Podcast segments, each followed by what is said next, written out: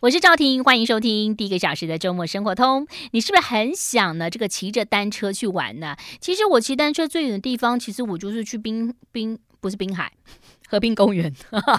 从我家那边民生东路那边骑骑骑骑骑骑到北头，我就觉得哇，好棒哦！而且我那个年代，不是我那个年代，我我其实是偷懒呐、因为我。我去租个协力车，就前面是我先生在骑，后面呢我就跟假装他一回头我就努力踩，其实他没有回头的时候我就没有再踩哈。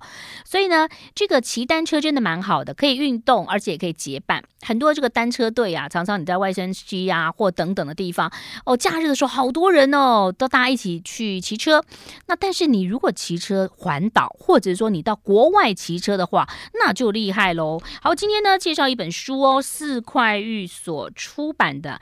爱在单车路上，从独骑到结伴，踩踏出天涯。好长的书名哦！欢迎林雨乔，雨乔你好。哦，你好，大家好。哎，那个爱在单车路上，独骑。应该很开心，结伴踩踏哦，那就不一定了哈。哦，对啊，就是主持人赵婷已经破壳了。这本书其实就是我有分两段旅程啊。第一段的话就是二零一七年那时候八月到十一月，就自己一个人从英国伦敦那边一路就是骑到土耳其伊斯坦堡，好厉害啊！先来谈谈你为什么会要想骑单车去旅行？嗯，其实我就是很喜欢骑单车，就是那种小时候就会喜欢在家那种附近巷弄骑来骑去、逛来逛去。而且我发现你年纪很小，我有努力的看《哈利波特》的时候，你才国中哦。对啊，丽文，《哈利波特》出来的时候，我们应该也就业了哈。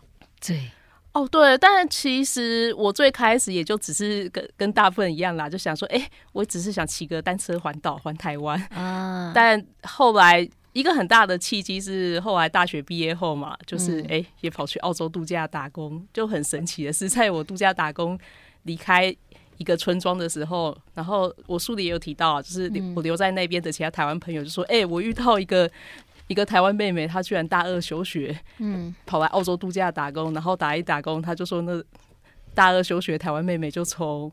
南部的阿德雷德，阿德雷德，嗯，对，一路骑到要骑到北边的那个 Cairns，嗯，然后那时候我离开的村庄其实是在墨尔本北边的一个小小村庄，嗯嗯，然后反正听他讲完之后，我才想说，哎、欸，怎么反正有大学休学生就还是女生一个就敢这样骑了，才让我想说，嗯，去海外单车旅行好像也不是遥不可及啊。哎、欸，但去海外，我去单车旅行，我都觉得去单车要特别小心，有时候你骑的路线也很重要。尤其车速会很快，对不对？就是汽车的车速会很快。嗯、其实只要避开天黑骑，大部分时间你白天骑在路边，嗯、绝多数的车是不会没事要来撞你的。嗯、没有车。我想到一首歌哦，妮妮没有听过。我骑的一部单车，哎、欸，原唱是田妞，后来张秀清有重新翻唱过。哦是不是有点年代歌？是对，对你来讲是有点年代。好，回到了这个呃，这个你也去过澳洲打工，所以你当时要去单车旅行的时候，当时的男朋友是不是他持反对意见？呃、其实不是、欸，我后来反而是。澳洲都要打工结束后，还有另一件事才让我决定下定决心。哎、欸，我还是可以想准备海外单车旅行。哦、就是还有另外一个台湾女生啊，哦、她就是自己从德国一路骑到北京。哦，对，然后后来就反正看到这两段故事后，才想说，哎、欸，海外单车旅行不是遥不可及，嗯、但是接下来才是我真正困难的开始。因为就像你刚提到的重点。就是我现在先生嘛，那当时还交往男朋友，他就意见特别多，就是跟你的担忧一模一样，嗯、甚至担担心更多。然后反正我那时候碰到的困难，甚至我后来回忆起，就是整个海外单车旅行最困难部分，反而是行前的沟通。是是，好。不过呢，这个大家听到我们在讲呃访问的时候，会有一小女生的声音，就是雨乔带她的孩子来，对不对哈？几岁？现在兔宝的话，我女儿兔宝的话，现在三岁，三岁很乖啊，哈哈，在吃着饼干哈，看着妈妈在录音。哎、其实我以前，我现在回回想过啊，我曾经有接待过两个外国人骑单车，我也不知道他为什么来我们家，可能是我妹在网络上看到，然后他们很有趣，他们就把单车停在我们家的那个阳台外面，然后他们就睡在我们家客厅，就洗了一个澡。就就走了，所以其实有很多地方都有这样子，因为那个时候还没有网站，我觉得还蛮有趣的哈。先来谈谈，就是你自己的规划的行程，为什么会呃从不是从啊亚洲，或者说你不是从北京这样子开始骑，而选择了欧洲？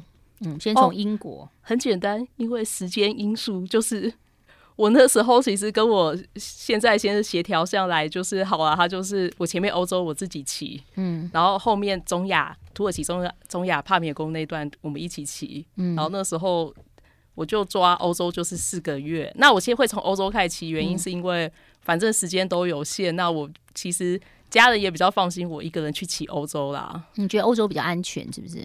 相对来说，比起中亚的不确定性来说，那欧洲还比较。那你有训练吗？你一天一天骑多多久的时间？其实反而哎、欸，很颠覆大家想象的。通常准备这种长途单车旅行，已经行前准备太忙的，嗯，你根本就没有时间在说什么体能训练。我就是刚开始的旅程，我旅程不，嗯，公里数放短一点，因为自助单车旅行好处就是你可以自由决定。所以你有没有你会换胎什么的吗？哦，我就真的技术就等于只会换胎，只会换胎。对，嗯、那换胎没有很难学。嗯，那中间有换过几次胎？其实，在欧洲跟中亚就是各换过一次，因为现在的脚踏车外胎已经制作非常先进的，就那种防刺胎。所以买一台好的脚踏车，呃，哥哥，你开始进去的时候就有状况嘛？因为比如说我们现在出去的时候，他可能会要来回机票，或者你到了英国到哪个地方，他会要票嘛，对不对？你一开始好像一开始进海关的时候就有一点点问题。对，因为那时候我买马航的机马来西亚航空机票之后，我真的打去问他的那个客服，嗯、他一开始跟我信誓旦旦说：“哦，就是你去英国就是不用再特别出示离境的。”机票、船票什么都不用啊，就是你只要有买了我们马航的机票、嗯、到英国机票，你就可以入境。嗯、但是我不知道为什么我的直觉告诉我，哎、欸，这个马航到底可不可以信啊？所以我后来其实还是有先赶快查好，就是要坐从英国坐船到荷兰的船票，但我那时候没有订。结果就像书里有聊的，就是我才一到桃园机场柜台 check in，嗯，机场反而是台湾的。那个机场柜台就就直接跟我说，你没有出示那个离开英国的机票或船票，就不发从台湾离境的机票给我。哇，所以你在现场订啊？对，我现场当场手机赶快订，可是还好蛮幸运的，就是我因为我有怀疑 马航的说，嗯，到底可不可靠，所以我一开始就有先查好怎么订船票离开英国了。哦，所以就现场赶快五分钟内订好，才能处理后续的登机。好，所以其实有的时候这个事先还是要特别的注意，有时候多询问还很重要哈。先休息一下，我们就来谈谈后来到了英国，到了伦敦，碰到了什么样的事情？马上回来。哦，好。I like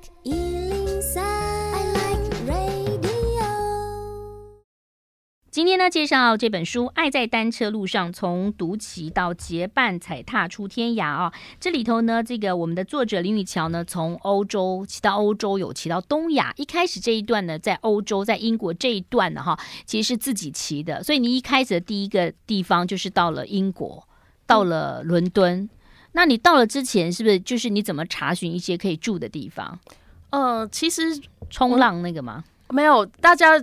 比较多人知道是沙发冲浪，嗯、可是其实骑单车的会比较推是 warm shower，嗯、那 warm shower 翻成中文就叫热水澡。嗯哼，因为沙发冲浪 couch surfing 有个问题，就是它很多接待者的家里环境并不适合放单车。嗯，都很高级，是不是？不不不一定高级，而是反而旅行单车会载一堆东西，嗯、然后单车体积本来就不可能太小，哦、所以就是它有单车的一个体系，就是热水澡。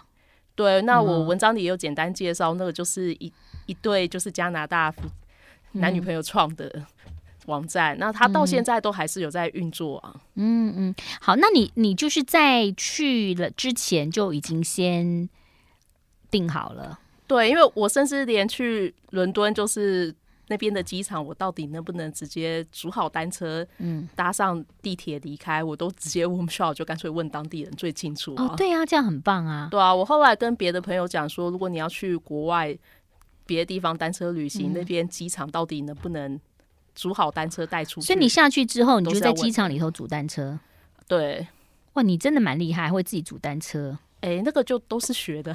啊、好，那你到了那个呃，我觉得你好厉害。你在伦敦的时候，你就是碰到的都是那种名校的的，让你住在他们家，对不对？就就就很神奇啊！就因为他们也不会在网站自介说我我毕业自剑桥，毕业自牛津，不会有这样写自介。所以你是剑桥一个毕业的，住住了一两天，然后牛津的住了一天，是不是？对，因为我都是纯粹是到了他们那边做客，大家习惯都会社交聊天，嗯嗯，然后聊一聊。哦，第一位就是住牛津。住到牛牛津校友的那个租屋，纯、嗯、粹只是因为我跟他聊说，哎、欸，我离开伦敦后要去剑桥，嗯，然后他才跟我说，哦，我剑桥毕业的，哇，然后我也吓一跳 啊，怎么那么巧？那你去那个地方，他们都会招待你吗？吃饭吗？还是说，哦、我我们学校的话，他其实就是一开始讯息沟通的时候就会先讲清楚，嗯嗯，有的就是。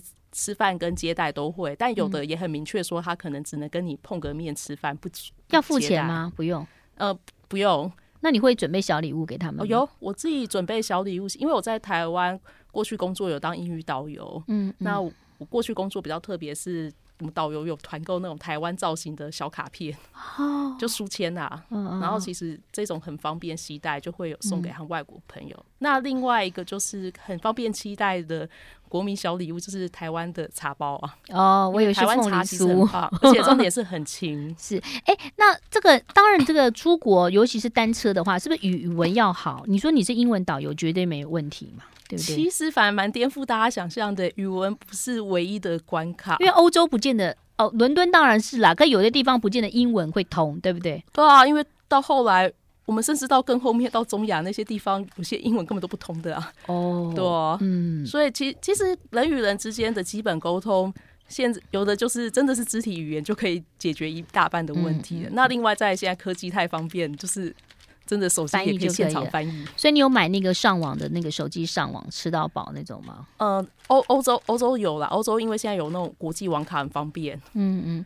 不过你在伦敦的印象，居然你到了剑桥，对不对？就看到徐志摩的这几年才有的嘛？没有，那个我也是特别去查的。他其实是后来剑桥大学在二零零八年另外设立放在他们校园内的，嗯、就徐志摩那首诗。因为大家都要去找徐志摩。曾经在剑桥留下的点点滴滴，对，但但就是、嗯、其实也蛮妙的，就是就是一开始我另外反正旅程结束，我刻意查才发现，哎、欸，原来当初剑桥大学放那个石碑就好了，就是记意思一下纪念，就是哎、欸，曾经有这位中国诗人来过剑桥大学。但他们后来碰到一个状况是，好了一堆中国大陆来的游客，还是台湾来、港澳来游客，通通都很开心跑去剑桥参观的，拍一下照片就走了。对，但他们全部都只去看那石碑，然后不肯花钱去剑桥大学要另外收费的一个三一学院。啊，后来剑桥大学当然也不甘心啊，这么多观光客来，就是都不肯付钱，当然不行。所以到后来又改成就变成说，你要想要去看那个徐志摩的那个诗的那个石碑的话，你一定就是要买跟。参观三一学院的那个门票，嗯，所以你也跟他拍了一个照。哦，轻轻的我走了，正如我轻轻的来。对，但更特别是因为那时候有第一天住宿，就跟那个剑桥大学毕业生聊聊到这一首徐志摩。嗯，徐志摩是他说他完全不知道，更不知道他大学的那个东西。嗯嗯，我才知道说哦，原来他是在。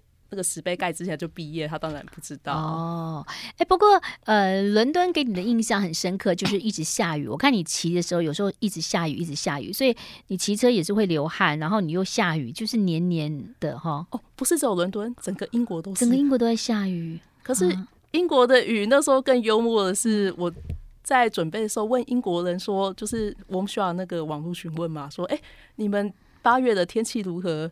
我问的几个英国人，全部信誓旦旦跟我说：“哦，八月是我们英国最好的天气，最好季节。”然后我说：“哦哟，这么棒哦！”嗯，然后等到我去的时候，我才啊，八月天气很好，是英国最好季节。怎么我去了那边二十四天，有十五、十六天都碰到下雨，不管是整天下雨，还是下个十几分钟的雨，哇，就很闷热，是不是？不会闷热，他们很凉爽，很凉爽，但是下雨湿凉到雨下。很大的时候，那天气冷到我觉得跟在台北冬天下雨快没什么差。所以冬季到台北来看雨，然后全年到那个英国去看雨，呃，对，差不多。所以到后来就是在英国的雨真的实在淋太太多了，多到我，我最后其实就是真的在哦，其实去英国第一站去英国，另一个原因是因为找我以前在台湾。单车旅行认识的英国朋友啊，对，嗯、那这我他就是移民跑去那个苏格兰的威廉堡 （William Fort）。嗯，对，那我就终于就是反正骑英国骑了二十天，终于见到他了。哇，你真的好厉害！待会儿来，我想要知道你有没有变瘦，然后你到底吃什么？好，马上回来。哦，好。I like 欢迎回来，我是赵婷。今天呢，来介绍哈这个单车旅行哈，尤其是说呢，哎，这个单车旅行我觉得要毅力啦，而且呢，其实刚刚讲说不见得英文要好，但是有时候规划很重要。可是规划呢又不能规划的太紧密。但我们来谈谈，因为两个人的规划跟一个人是不一样的。因为一个人的话其实还蛮自由的，两个人尤其是男友，那时候还是男友，对不对？哦，对，哦，还好没有。骑回来就分手。哦，没有，那时候我真的觉得骑到还不用骑回来，就是那种路都还没有到尽头，人先感情先分手，想先跟他分手，就各自骑就好。好，回到你这第一段自己一个人的时候，其实后来你说你去看朋友嘛，然后很漂亮，然后你还去哈利波特那个这个哦。罗琳。哦，对我就是反而是到爱丁堡时候，嗯、因为那时候英国很多大都有那种徒步导览嘛，然后就随意就说、嗯、哦。有个爱丁堡徒步导好啊，就跟啊，然后跟一跟，他就突然带我们到一个墓园，嗯，然后他就说：“哦，这个石碑是就是哈利波特作者里面作品里的那个大魔王伏地魔他原本名字的参考原型石碑。”哦，就那个人，那就是 J.K. 罗琳去那边看，然后就想说：“哎，就用他的名字，是不是？”对，其实 J.K. 罗琳后来他书里好几个角色都是那在那个墓园里引用那个墓园里人的死。对，墓碑名字就不是只有那个大魔王伏地魔而已，还有其他角色。哇，对哇，真的是很有趣哈！回到那我们比较实际的啦，你到底有没有瘦？单车旅行，哦、单车旅行哦，其实不会瘦哎。嗯，在在如果欧洲自己吃吃喝喝玩乐骑，还蛮开心的，嗯、还蛮难受的。但是也蛮开心的是，因为。单车旅行活动量很大，你倒也不不会胖。那你吃什么？就是你有备干粮吗？还是说你一定骑到那某个地方，你就就随吃处吃？因为欧洲东西还蛮贵的。哎、欸，其实去超市买就不贵，你除非是一直都吃餐厅，那绝对开销很大。哦，所以你去超市买？对，我们就是自己准备那一种可以煮煮煮食物的那种炉头锅子嘛。嗯，嗯嗯，那就去超市买，很简单的，就是看。面啊，嗯、哼。还是一点菜跟肉煮一煮啊。嗯，嗯，那你大部分呢都住在露营的地方，还是住在人家家里头比较多？其实我在西欧地区的时候，很多就是住露营区，嗯，然后也有的就是有问到当地朋友，我本来就认识的借宿，嗯，然后到东欧的时候，因为进入东欧段已经开始十月天气变凉了，就、嗯、然后当地其实。哦，东欧地区、巴尔干地区，它其实过十月以后住宿费整个会大降，便宜很多。哦，对，就可能一晚去住也才十欧元之类的啊。你都有算过是不是？到到当地一看，一看那个价格都知道。不是你，你那时候有没有知道自己要骑那么久？哦，有。我那时候其实行前规划四个月就很明确，前两个月就是在西欧地区，嗯嗯、所以我刚好旅程也是抓九月底、十月初进入斯洛维尼亚，嗯、开始进入巴尔干半岛。你不会害怕吗？一个女生？其实真的上路的时候不会担心那么多，因为你一直担心下去，你也不用骑了。嗯，很多就是边骑边看状况啦。那你一天都要骑几个小时？其实看路段诶、欸，有的路段我抓比较赶，嗯、最赶的一次是有骑到十二个小时。但是哦，那个就是书里提到阿尔卑斯山那一段啊，因为那时候下山之后，我本来以为那个露营区可以借宿，结果被赶走，人家说关闭不给住。嗯嗯，然后我没办法，那时候。那边环境我不熟，我也不想在不确定的地方乱乱野营的，嗯、因为欧洲也不是到处适合野营。嗯，所以又跑去另外一个露营区，可是那时候搞到晚上十点。哎、欸，你去那个野营的时候，或者说露营区的时候，就是你自己在睡，你会不会害怕隔壁的有人会进来这样子？还是他都算安全？其实都算安全呢、欸。他们欧洲人倒是不会。说，因为你在露营就乱碰你东西，嗯，可是野营的话，我是有听别的女生单车客分享啦，嗯、真的有时候你的帐篷没有够隐秘，扎、嗯、在那还是有被乱翻东西过，嗯，因为野营的话，去看到你帐篷的人很多，可能就游民什么的、啊，嗯、那就自己要衡量了。从西欧到东欧这四个月，你觉得哪一个国家你最喜欢、最美？哇！真的，如果是自然风景的话，我可以很明确说，我觉得最漂亮就是我克罗埃西亚，因为我那本书后面两张图片全都是在俄罗开西亚、克罗埃西亚拍的，嗯嗯。可是克罗埃西亚让我也是回忆觉得最矛盾的是，它风景很漂亮，可是我在那边遇到状况也最多。嗯，嗯，就是反正路上其他地方没有遇过的怪事，全部都在克罗埃西亚发生。就像什么被狗追啊，然后还不止一只狗追，还一次两只，然后更惨是我又还在骑上坡又被狗追，就 啊，这什么世界？然后被狗追还不是最惨的，就后来又还发生突然单车。装新的货架整个就突然松脱弹掉，然后我就啊、嗯，那我要怎么处理？因为我第一次碰在国外碰到这样状况，嗯，然后也是后来很幸运啊，我找到多螺丝，赶快自己瞧一瞧处理好了。可是最后在克罗埃还碰到一个状况，是我到现在觉得在欧洲旅程就是那种惊吓度最大的，嗯、就是我不知道为什么，就是在我骑克罗埃西亚南部那个杜布罗尼克很有名的那个城市。嗯嗯叫往南进入黑山的时候，嗯嗯就蒙特内哥罗的国家路上，他们就是很不友善。嗯，有人就从我背后那边大叫，嗯，而且很明显是男生的声音，那种是鬼吼鬼叫的声音。嗯，然后你其实骑车骑到一半被人后面大叫，你真的会被吓到？嗯，因为你很专业在骑车，后面有人突然叫你，你是不是被吓到？那个是真的让我心中阴影觉得最大的时候。嗯，好，这个也是安全很重要了哈。对啊，对啊。嗯，好，我们待会儿再来聊聊两个人结伴哈的状况如何。马上回来。I like 林宇桥所创作的《爱在单车路上》，从独骑到结伴，踩踏出天涯。好，刚刚讲到自己哈，从西欧到东欧，接着来谈谈，就是当时的男朋友，现在的先生，当时他就说他也要跟你一起去嘛，哈。哎，对，那时候就是欧洲旅程结束，隔年六月中左右再去，从土耳其开始，嗯、然后。嗯那时候我们去的旅程大概就三个月啦，就六月中到九月初结束。你怎么这么喜欢骑车啊？哎、欸，其实骑单车就是蛮蛮自由的啊。嗯、然后再另外一个啦，重重点其实想去海外长途旅行，就骑单车还蛮省钱的。哎、欸，对呀，啊，你前面那一趟四个月花了多少钱？哎、欸，我花的很，机票不算哦。如果扣掉机票的话，应该可能十七十七万吧。那很便宜耶，没有。如果再扣掉单车的话，当地旅费好像十万、十一万而已。单车这么贵哈？买贵的哦，对，因为我买真的买贵的。哦，哇，那就还很好啊。哦，那那这次呢，跟先跟先生呢是花多少钱？跟先生两个人这一段旅程，其实机票费开销比较大，花比较凶，嗯、大概快哎、欸、快有四十万呢。嗯，可是因为主要是机票啦，因为我们后来还有。从土耳其搭飞机到中亚的吉尔吉斯，嗯嗯，那我们最后旅程在塔吉克结束的时候，又从塔吉克搭飞机到杜拜转香港转机回台湾，那个机票开销 也很大。是是，呃，为什么结伴同行？应该是两个人很好。他是那个工程师，所以他的 schedule 做的都，他就是每天都要排几点到几点要怎么骑。那时候你就跟他讲不要这样排，对不对？但他就是要排每天要做什么？梦想中对，就是想没有几点到的，但他想说每天我们应该到很确定的行程要怎么走怎么走。嗯，但是真实情况就是怎么可能？骑在路上只要随便爆一个胎，修一修脚踏车干嘛的？他体力好还是你体力好？哎，其实蛮幽默。一开始他体力比较好，但到中亚之后，嗯、因为我们其实旅程在吉尔吉斯骑马有发生状况，嗯，嗯嗯，那他就是。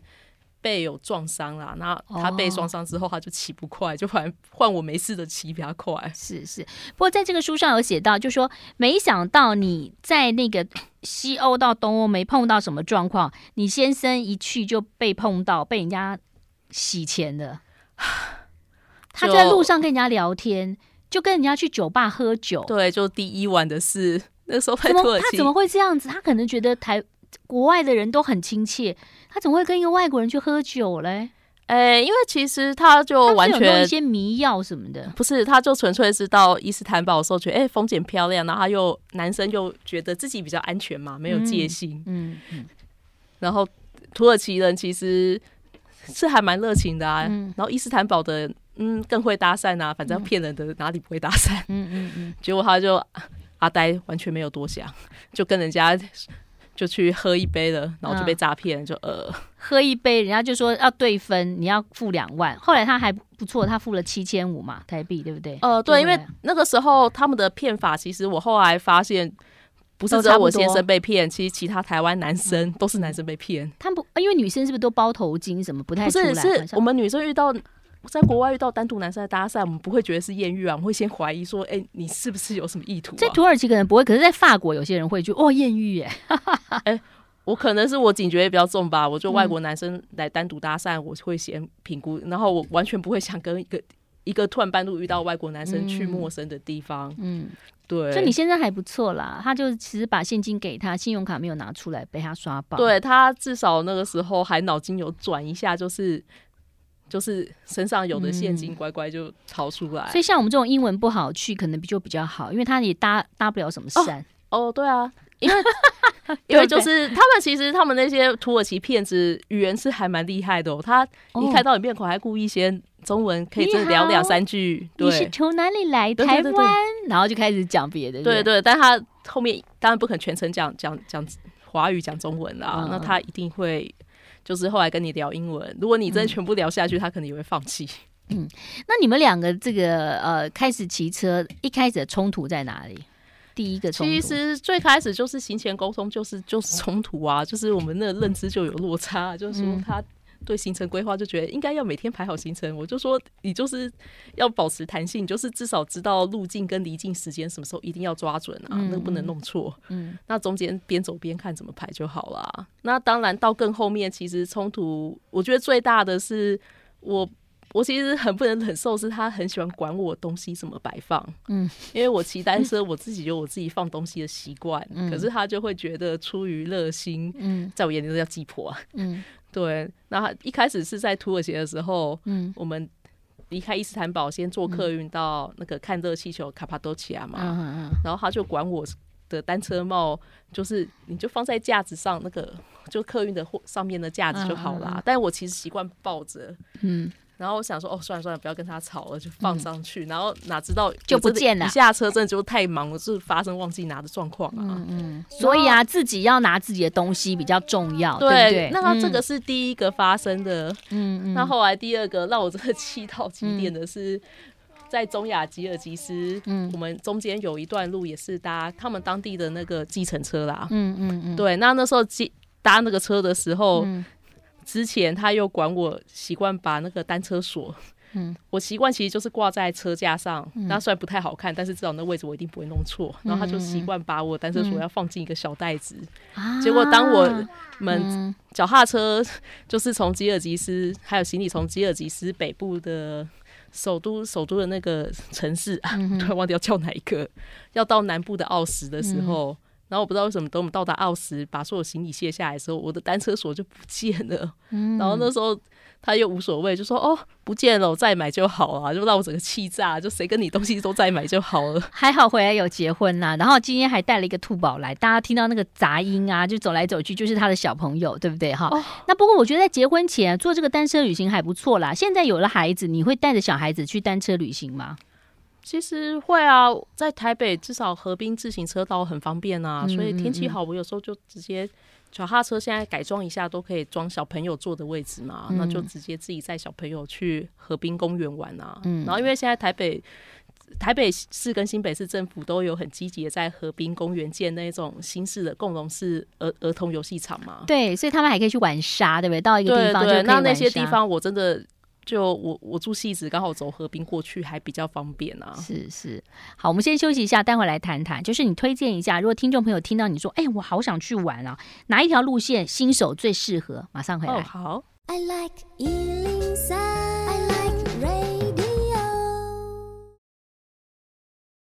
欢迎回来喽，我是赵婷。今天邀请到林雨乔介绍新书，同时我们来引请雨乔来谈谈，就是说，如果说刚刚听到说哇，好漂亮，我好想去玩哦，我也想骑单车，你觉得哪一个地方在你的书当中可以推荐新手去的？呃，其实我在书里有推荐，有一篇是写那个莱茵河骑单车的河畔骑单车的回忆，那这是在德国，嗯、那就是从德国的科隆到他的那个。到它快接近法兰克福那一带的话，嗯、它其实全部都有那种河岸自行车道，而且路都很平，你都不用爬坡。因为很多人骑单车一最怕就是哈要爬坡，我没有力爬不动。而且欧洲很多的路都是那种石板路，对不对？哎、欸，其实它河滨自行车道路段全部都是柏油路，哎、哦，倒是倒是不会铺很奇怪的石板路。嗯嗯嗯，对。那河莱茵河畔的话，它有其中一段路风景特别美，就是从科布伦茨嗯。到那个。啊，那有一个点很接近法兰克福，忘了，反正就法兰克福附近一个点，它那个名称很美，叫做浪浪漫莱茵河畔。嗯嗯，对，那那一段路不长，六十公里左右而已，但是它沿途很漂亮，就是你可以很轻松的看到沿途有那种葡萄庄园啊，嗯，然后还有古堡啊，嗯，那甚至莱茵河畔的路线沿途还可以，我里面有介绍到，就是还可以经过贝多芬的故乡那个波昂，嗯。那甚至里面，我觉得有一段路程有经过我的起莱茵河的旅程起点是在科隆。嗯、那科隆其实那边我是看到的夜景是我在欧洲里最喜欢的夜景。哦，嗯，所以你沿着莱茵河河畔的话，六十公里，那一天也可以骑完嘛？你是分两天骑，对不对？呃，对，因为我在中间的时候就还有遇到，就是哎，怎么这边？骑到一半的时候，有一个小小镇，它就是好多人聚集在那里，然后好热闹，哦就临时露营区停下来，就晚上就有免费的烟火秀可以看。哦，所以运气也很好哈。所以，哎，一个人旅行也蛮好的啦，想停就停哈。但是两个人也很好，要去沟通一下，这个很重要。那刚刚你讲到说，其实你到了这个呃这边的话，基本上不用带单车去，是不是？他可以租单车是不是？呃，在那边那一带的话，其实都可以租单，因为我有看过台湾有旅行团，就是在那边租单车，嗯，就是坐单车旅游的，嗯，是有的，嗯，对啊，所以在这样的情况之下，就哦，那那莱茵河畔还不错，就是它沿途都有火车经过，所以你骑到一半累的时候，甚至可以买票就直接单车上火车，你不用很坚持一定要全部骑完全程。哇，所以你到时候还的时候，也不见得要在那个甲地租乙地还就可以了。就，就是他们那边应该也有甲地乙还的制度，嗯、但这一块我还没有查太细，但是。因为在我那时候在骑莱茵河畔的时候，也可以看得到超多人在骑的，而且是各年龄层都有，就有很多也是一看就应该六七十岁老人家也很快乐，成群结伴在那边骑单车啊。嗯，所以其实有时候你出去玩的时候，不见得是单车之旅啦，你可能去欧洲或自由行，你就留个一两天在莱茵河河附近，也可以来好好的玩一下。哦，对，其实欧洲很多大城市都可以租到单车来骑啊。嗯嗯。那像他们那边河岸自行车道规划都非常完善，甚至他们欧洲还有一个自行车道系统叫做 Eurofelo。嗯嗯。那就是其实你打这个关键字就可以看到他们自己欧洲人介绍说他们这些 Eurofelo 已经有十几条路线了，那就是可以去参考这些路线做单车旅行的规划。可是不过说实在，你好像还是比较喜欢东欧，对不对？呃，对，因为东欧很新奇，但是也饱受惊吓，就文化差异真的好大。嗯嗯，东欧是不能用英文吗？哦，哎，其实蛮颠覆大家想象。我本来也以为惨了，进入那些巴尔干半岛国家，会不会他们语言都不通？嗯、因为他们的母语全部都不是英文，也不是，就是有自己的独立语言嘛。嗯嗯。就后来一去发现，哎，其实反而巴尔干半岛。那边小国家的人英文才超好的，所以反而英文可以通。你有时候在那个西欧的地方，不见得他他想要跟你讲英文，他虽然听得懂。对，因为像法国、嗯，法国或西班牙这些国家，反而他们是比较自豪自己的语言啊。那像很多一定都听过嘛。如果你去法国，你跟他讲英文，他都不想鸟你，嗯，会觉得你又是个英文至上的外国人，怎么样的？所以说呢，其实有的时候我们到欧洲，反而到了德国啊、法国，他们。听得懂，但他不太想跟你回英文，对不对？嗯、反而你想到了，哎，其实巴尔干半岛那边还是可以讲英文的。对，其实他们你刚刚讲英文，他也不会觉得你很奇怪，就是他会讲，他就跟你讲。那他不会讲英文，我现在在马其顿这个国家，就是哎，遇到乡下村落，他真的老人家不会讲英文，他路边随便抓一个小孩，嗯、马上就可以用很流利的英文跟我对答，我反而还被吓到。为什么这偏这么偏僻的村落，反而小朋友还会讲英文？所以感觉东欧好像跟台湾比较亲。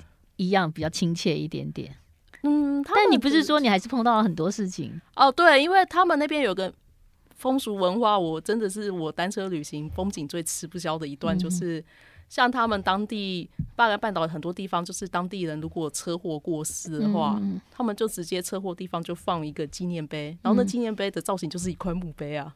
哦，所以就变成我骑脚踏车那种风景会看得非常清楚。可是我们台湾路上，你不会想路边就看到一块有人车祸出事，你还看到一块那个类似墓碑纪念碑在路边嘛？你看到不会有阴影啊？嗯，哦，这是很有趣。不过各个地方呢，也可以靠着骑单车你来了解，因为有时候我们。参加旅行团或者去看的话，都是观光景点。但是透过了骑单车，你反而能够深入各个国家的民间，跟他们的生真正生活的方式啊。好，再一次的介绍这本书，也谢谢林雨桥，谢谢雨桥。哦，谢谢，谢谢大家，拜拜。